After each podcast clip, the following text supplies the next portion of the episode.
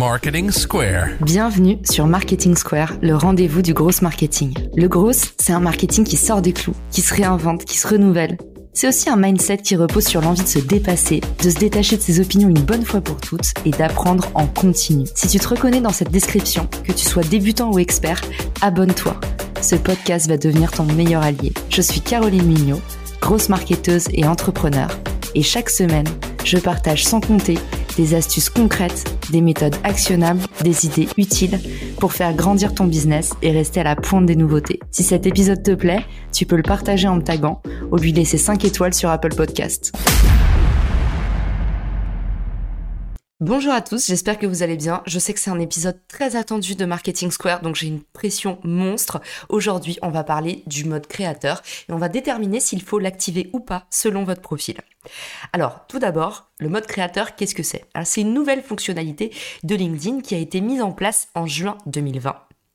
À savoir que pour le contexte, les contenus partagés sur LinkedIn ont augmenté de 50% en 2020. C'est énorme, c'est des chiffres qui sont communiqués par LinkedIn. LinkedIn est donc passé à l'action et depuis juin, ils ont pris une décision. Ils vont permettre aux créateurs de mettre plus en avant via leur profil les publications et leurs activités versus les expériences professionnelles. Puisque finalement, LinkedIn n'est plus du tout un espèce de CV interactif. On a bien compris que LinkedIn, en fait, c'était un puissant outil de personal branding pour construire sa marque personnelle. Donc LinkedIn, petit à petit, est en train d'évoluer vers cette économie des créateurs de plus en plus. À savoir que 50% des suivis des gens qui vous follow viennent de votre page profil en elle-même. Donc, comment est-ce qu'on active ce mode créateur Et puis, bah, surtout, ça change quoi? Alors, pour l'activer, vous allez aller sur votre profil et vous avez la petite rubrique qui s'appelle Mon dashboard, donc mon tableau personnel en français. Euh, c'est un petit peu surligné d'une couleur bleue et ici, vous allez voir mode créateur. Il vous suffit d'appuyer sur le bouton et de sélectionner 5 hashtags qui correspondent à vos thèmes de prédilection. Je vous mets, merci beaucoup Eric d'ailleurs, qui m'a envoyé cette ressource. Dans les ressources de l'épisode, la liste des hashtags qui sont le plus suivis sur LinkedIn, c'est une super bonne stratégie pour vous de mélanger des hashtags à très fort volume avec des hashtags un petit peu plus niche pour votre stratégie des 5 hashtags. Ensuite, qu'est-ce que ça change Le mode créateur?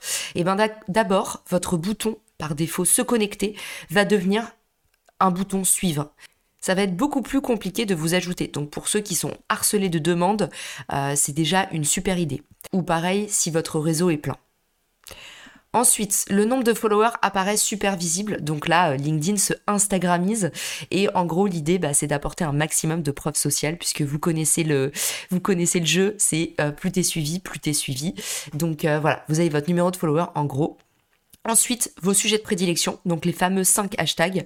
Et puis la section activité qui va pousser davantage bah, tous vos contenus. C'est pour ça que ceux qui euh, activent le mode créateur, je vous fais un petit spoiler, mais vous allez voir qu'il y a plus de découvrabilité sur ce que vous faites. C'est parce que du coup, les gens peuvent vraiment se balader dans vos contenus, ce qui était beaucoup plus difficile auparavant. Et enfin, et ça c'est une nouveauté qui date d'il y a 8 jours, c'est pour ça que je me suis dépêchée de, de faire cet épisode, je me suis dit là, il est temps de s'y mettre vous avez accès aux outils créateurs par défaut. C'est-à-dire que vous n'avez plus besoin de demander l'autorisation pour avoir accès au LinkedIn Live ou à la newsletter. Et ça fait des semaines que beaucoup de gens me disent mais euh, j'arrive pas à remplir le formulaire, tout ça. Donc je pense tout simplement que LinkedIn, comme d'habitude, ne sait pas tout faire à la fois. Donc quand ils sortent une nouveauté, euh, tout est cassé derrière. Donc voilà, à partir de maintenant, si vous avez activé le mode créateur, selon certaines conditions que je vais vous détailler juste après, mais du coup vous avez euh, accès au live et à la newsletter. Donc maintenant, hyper intéressant, du coup, depuis 8 jours, il y a eu une update, une mise à jour. Et désormais, les outils créateurs sont disponibles par défaut sur tous les modes créateurs. Alors moi j'avais déjà mon LinkedIn Live depuis un an mais j'avais fait la demande, ça avait été compliqué, il fallait envoyer un formulaire. Et en fait maintenant, du coup, par défaut, ce sera activé à condition de remplir du coup à la fois pour les newsletters, alors ça s'appelle bulletin français, les LinkedIn bulletins. À la fois pour euh, les newsletters et à la fois pour les lives, il faut remplir certaines conditions. Déjà, avoir une base d'audience de plus de 150 abonnés ou connexions. Ensuite, avoir récemment eu des actions sur LinkedIn. Donc euh, envoyer des messages, euh, faire un post, publier un article. Ensuite, forcément, bah, respecter les terms and conditions, les conditions d'usage du réseau LinkedIn. Et enfin, ne pas être basé en Chine. Donc voilà, si vous remplissez ces critères-là, par défaut, vous avez le mode créateur activé. Donc c'est génial. À savoir que, selon LinkedIn, je n'ai pas encore testé, mais si vous retirez le mode créateur après, vous conservez l'accès aux vidéos live. Encore quelque chose qui n'est pas très logique finalement, mais, euh, voilà, c'est ce que c'est communiqué euh, par LinkedIn. Qu'advient-il de mon accès vidéo si j'éteins le mode créateur? Même si vous avez désactivé le mode créateur, vous conservez l'accès au live vidéo. Donc voilà, ça c'est avéré, même si je ne l'ai pas testé, c'est quand même marqué dans la, dans la FAQ LinkedIn. Donc maintenant, Revenons à nos moutons. Faut-il ou pas activer le mode créateur? Je vais vous dire dans un premier temps ce qui a été observé par les statistiques et ensuite ce que moi j'ai vérifié. Alors, dans un premier temps, observé par les statistiques, il faut environ attendre deux mois pour voir les premiers effets du mode créateur. Ensuite, on nous dit, le mode créateur n'augmente pas le reach ni l'engagement sur vos contenus. Ensuite, on nous dit, le mode créateur permet de construire une communauté cinq fois plus vite, une communauté de followers. Également, si vous avez activé le mode créateur, vous allez recevoir trois fois moins d'invitations. Donc si vous êtes au seuil des 30 000 connexions, ça vaut vraiment le coup. Si vous utilisez les hashtags qui sont présents, que vous avez indiqués dans votre mode créateur, si vous les utilisez dans vos posts, vous avez soi-disant 15% de reach en plus. Maintenant, je vais vous donner mon avis personnel. Mon cas personnel, c'est que j'ai pas augmenté mon reach mais j'ai eu un reach plus étalé. C'est-à-dire qu'en fait, je remarque qu'il y a des gens qui peuvent binger mes posts alors qu'avant ils ne le faisaient pas. Par contre, j'ai moins d'engagement qu'avant. Pourquoi? Parce que j'avais quand même une communauté assez soudée, j'étais présente sur LinkedIn, euh, très présente, à poster une fois par jour depuis plus d'un an. Donc euh, bah forcément, les gens qui étaient connectés à moi, bah c'était un peu euh, mon noyau dur et quand j'ai basculé en mode créateur, mon noyau dur me voyait moins. Donc mon engagement a chuté.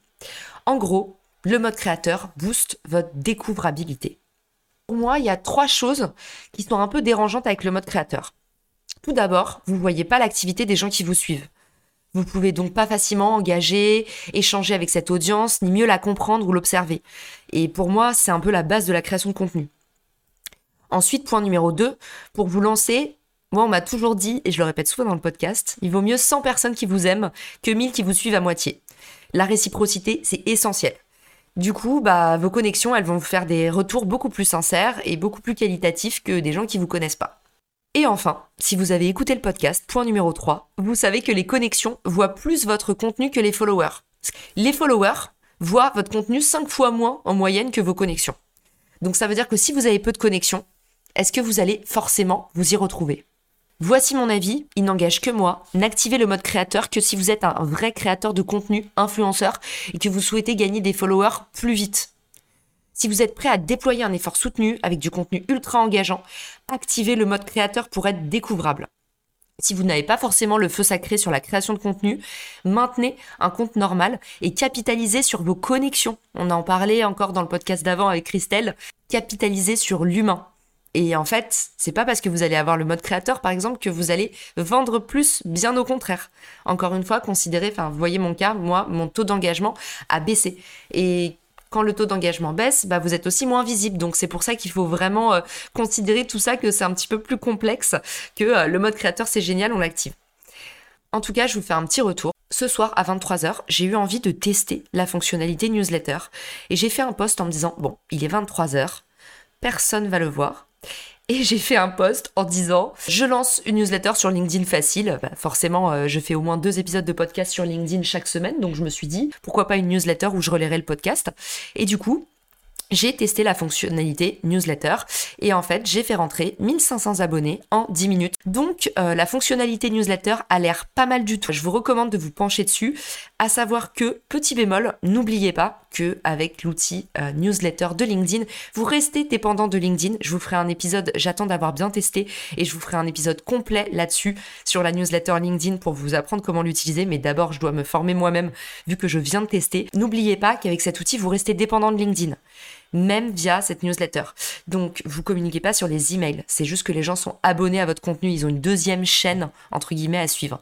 Donc, euh, si LinkedIn n'est pas votre canal de très haute priorité, maintenez euh, les emails et prenez plutôt des emails ou alors, doublez-les, c'est-à-dire que vous faites la même newsletter à la fois sur LinkedIn pour avoir du reach à la fois auprès de votre base existante.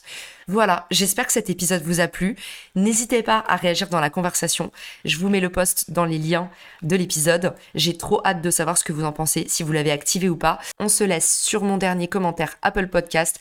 Je remercie vraiment les gens qui m'aident à faire découvrir le podcast en laissant un petit commentaire sur la fiche Apple Podcast. Il y a le lien direct dans la description du podcast.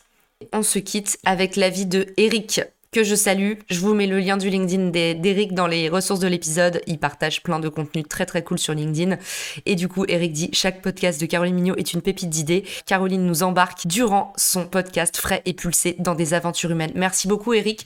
Et je vous dis à tous, à très vite dans le podcast. Ciao Si t'as écouté jusqu'ici, c'est certainement que cet épisode t'a plu. Ce podcast est rendu possible par Richmaker, le Tinder du B2B comme on l'appelle. C'est une plateforme que j'ai lancée et qui permet d'identifier des partenaires compatibles en fonction de ton business.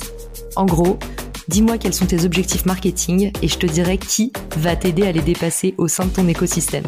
Pourquoi aller chercher ses clients un par un quand on peut placer sa croissance en pilote automatique? Plus d'excuses, passe à l'action et à très vite sur Marketing Square, le podcast du gros marketing. Marketing Square.